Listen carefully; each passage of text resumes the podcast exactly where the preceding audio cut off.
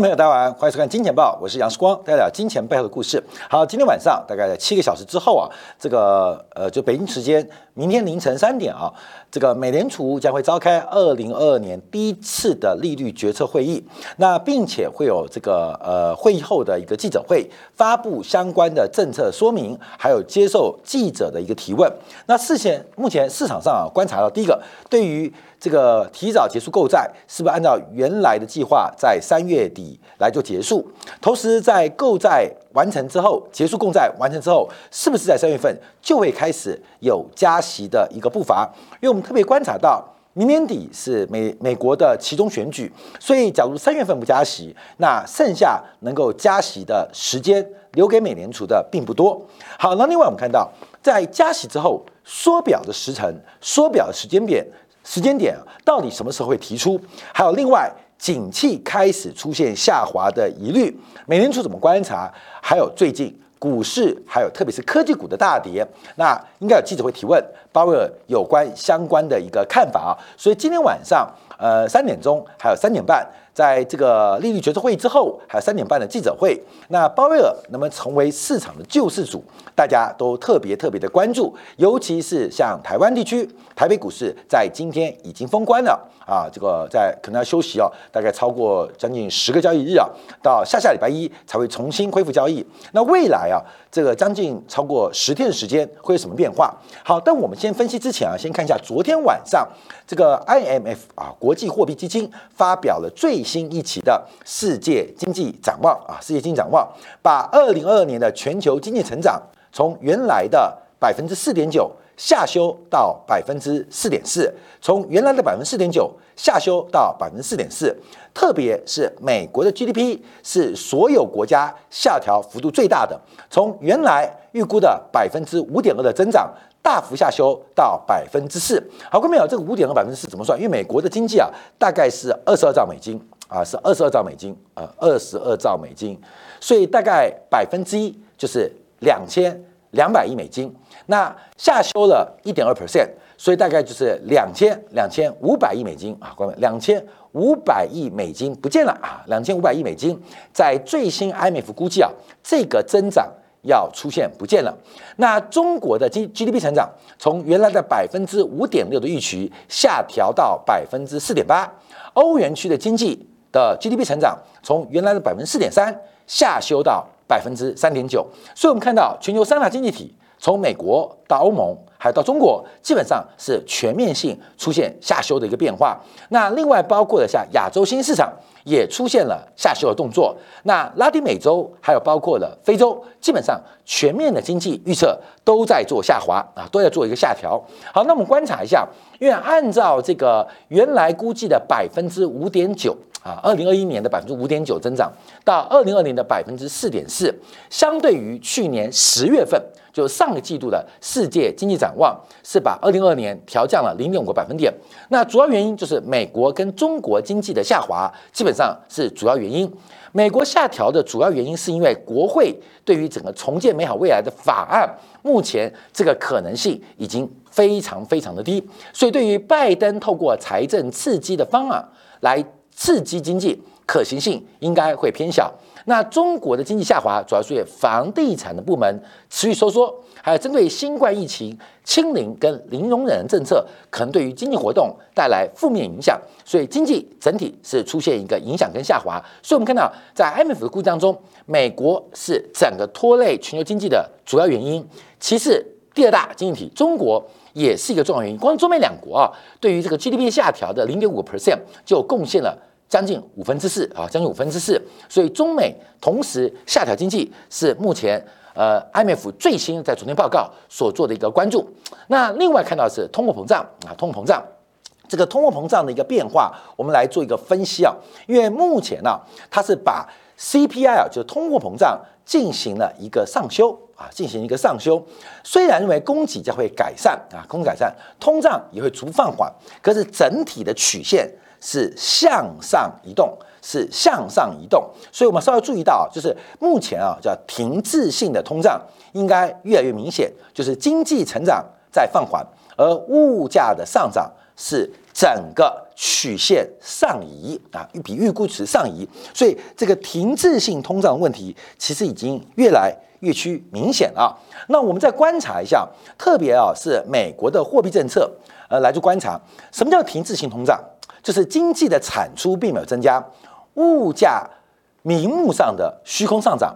所以按照最新的美国经济，假如用美国的 CPI 来进行估算，事实上从新冠疫情爆发之后。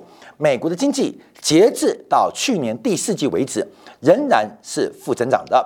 虽然我们看到美国的明目的 GDP 成长率是正值，可是扣掉 CPI 的一个这个影响之后，事实上美国的经济目前仍然是个负增长。也就是货币的宽松跟财政的刺激，只带动了价格的走高，只带动了价格走高，并没有对于价值或产出有。些许的注意，甚至目前我们看美国经济以扣掉 CPI、扣掉物价的干扰之后，实质的成长率是下滑的，包括美国的实质工资也是出现下滑的。所以这个名目效果啊，这个就成为一个货币幻觉啊，大家都觉得我变有钱了。可事实上，在物价不断膨胀的过程当中，事实上大家的购买力是下滑的。可是观众朋友，我们知道一般老百姓啊，只对于名目价格比较有感。对于实质购买力相对比较无感，哎呦，珍珠奶茶涨价，那不买就好了嘛。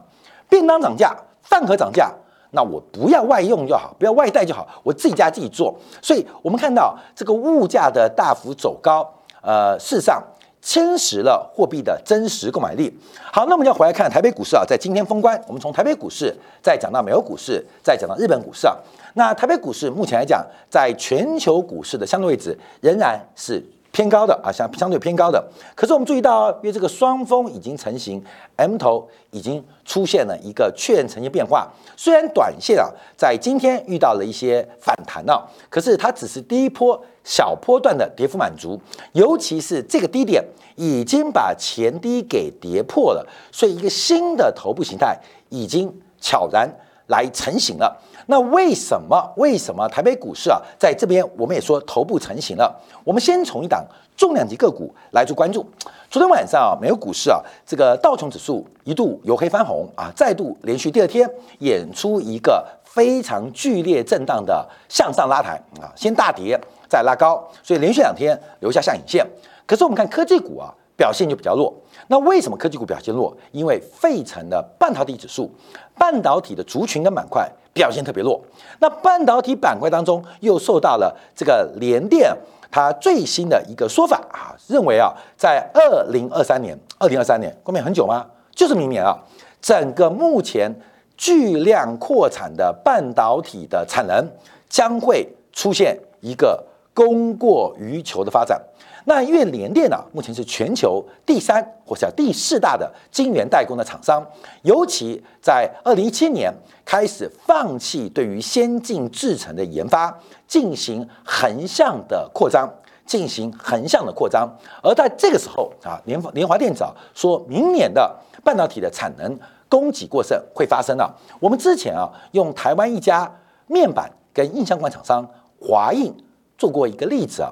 后面其实我们要做先进制程的投资，还是横向的扩张，这是一个决策者的两难啊。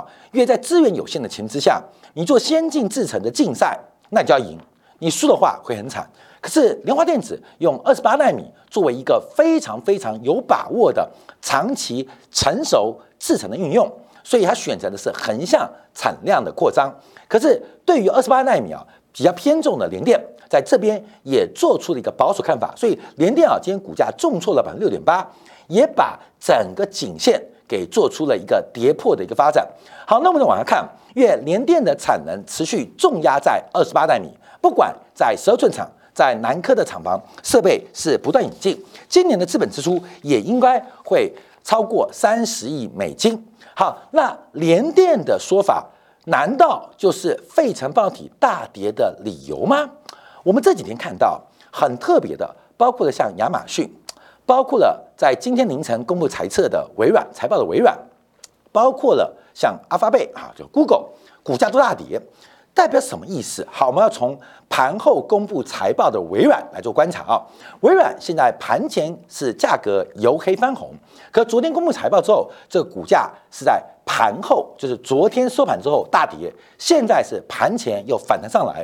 那这个反弹很重要，关键为什么？因为它是第一波段的跌幅满足，关没有？所以我们今天标题啊是终点站还是中继站啊？这个第一波段的跌幅满足。本来就可能会稍事做一个修整，多头也会这样啊。第一波的多头满足之后，也会稍事修整，来面对第二波的攻击啊。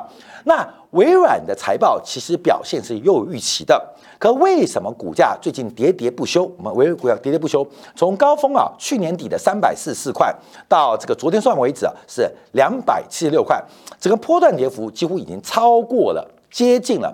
百分之二十，所谓的熊市的确认啊，而且这个大头啊，基本上呃也盘了这个十月、十一、十二月到月底部三个月的大型的头部形态也已经确认。最重要是微软的云服务基本上出现了增长放缓，增长放缓。好，后面我们把半导体的联电的一个说法跟微软跟最近亚马逊的股价来进行一个合并，合并做关注啊。为什么？因为我们知道 PCNB 的二零二二年的需求应该只减不增，相对于二零二一年，手机端的需求目前也逐步出现停滞。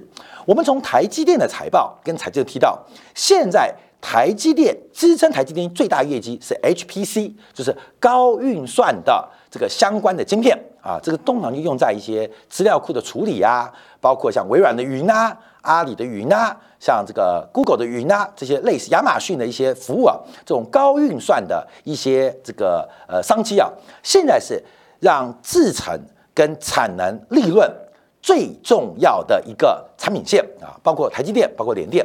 可是我们看到微软财测告诉我们，亚马逊的股价告诉我们，高运算的投资出现了过剩的可能，高运算资料库的投资有可能。也出现过剩的发展，所以高运算的前景，这个增速会不会放缓啊？关键当然它是持续增长了，因为高运算需求啊，从长趋势来讲是不错的。可这个增速会不会放缓？从微软的财报跟财务预测就看到放缓的现象。所以最近啊，这个五大科技股跌幅最重的，一个是微软，一个是亚马逊。这个蛮特别，他们唯一的共同点就是对于高运算的投资是非常惊人的，所以我们看到在这边的一个变化，呃，整个呃不管是云服务还是资料库的一个竞争，现在变成了一个红海的杀戮战争，所以会不会影响到高运算晶片的一个？增速，这是关键要特别做掌握跟留意的。这个任何的过度投资，它都会出现一些回调，甚至出现一个非常大的市场的清理。就像两千年的网络泡沫一样，过度的投资一定会带来一个市场的重新洗牌啊。而这个洗牌是不是已经开始了？所以我们看到昨天纳斯达克指数啊，仍然是出现相对弱势震荡。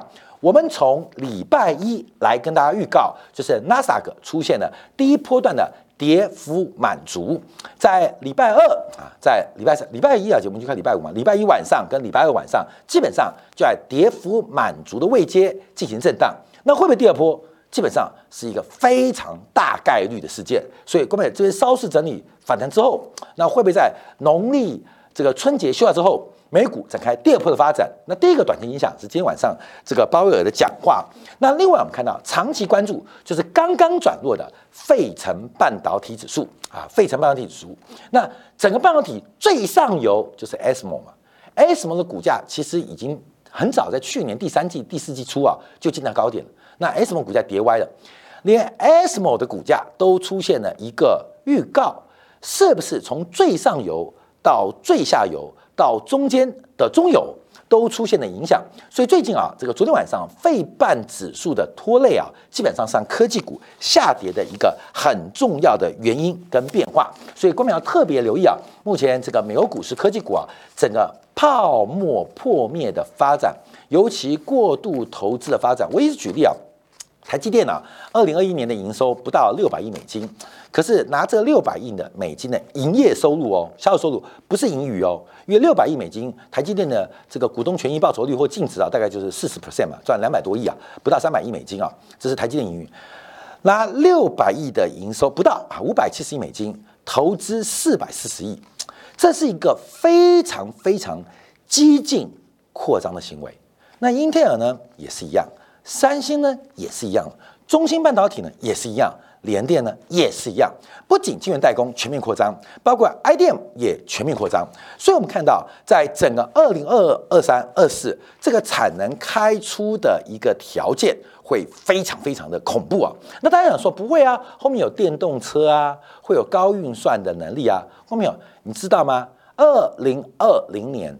二零一九年有一个叙事哦，就是讲故事，就是当时电动车要开始普及化，会对于所谓的被动元件产生非常疯狂的需求。后面有有印象吗？没有，当然你不会有啊。因为什么？因为台湾第一大厂国巨从四位数字跌到三位数字嘛，你懂吗？所有的想象力都在最高点出现。当这个想象力啊兑现之后，股价就是腰斩再腰斩。斩两次哦，后面到底是什么十恶不赦的市场要腰斩两次？哎，古代啊腰斩一次诛九族就好了，现在是腰斩两次啊，腰斩两次啊，所以我们看到这个股市很可爱啊，股市很可爱，这个投资进去啊，投资呃老人进去赔的跟孙子一样出来啊，这是后面最啊泡沫破灭的发展正在发生，而现在啊只是第一个头部的确认。那有没有主跌那可能？观众要特别留意。所以，我们来看一下亚洲股市啊，这个日本股市在今天啊创下新低，回到了前年的二零二零年十二月二十八号的起涨点。观众这速度多快啊？是速度快啊！第一个高点是去年的二月份跟去年九月份。那另外这一波的下跌，从一月五号开始下跌，短短三周不到时间，把去年一整年日本人的投资。给套牢住了啊！这个套牢一整年啊，套牢一整年，那套牢多少呢？大概二十兆美金，二十兆美金啊，不能这样讲啊，但也能这样讲，就是中间有买有卖嘛。那买的人找你报，现在基本上都是赔钱的。所以，我们看到日经指数在维持强势之后，在今天也是出现了一个破低的变化，破低变化已经跌破了整年的低点。那我们特别关注就是日本股市第一大的全指股。Toyota 啊，Toyota，Toyota 股价在这一波啊，尤其是在今年年初跟这个日经指数背离到，它做出了一个喷出的发展，而这个喷出之后又迅速做压回，所以我们看到不仅是科技产业，我们看到什么现象？看到没有？就是景气周期正在往下，可是全球的货币当局却站在紧缩的方向。而这个紧缩简直就是晴天霹雳，全球经济雨天收伞的结果，谁能够不淋湿呢？谁能够不淋湿呢？就算是强势的大陆市场啊，最近开始摸底的强势大市场，依然还是要失掉。所以，我们看到这个面临极大的风险啊，我们还是要特别的提防跟小心。好，感谢大家今天收看，我们稍后会针对啊很特别的一个变化，就在全球金融市场动荡之际。有两项大类资产还在飙升，一个你应知道是美国的房价，昨天公布的美国房价再创新高。另外一个强升就出乎大家的预料之外哦，人民币今天创下了几乎是二零一八、一九、二零二一创下了近四年以来的新高，创下近四年的新高。人民币怎么会在全球金融市市场出现动荡之际？逆势创下四年新高，这代表什么意思？我们稍后在精讲部分为大家做进一步的关注跟解读。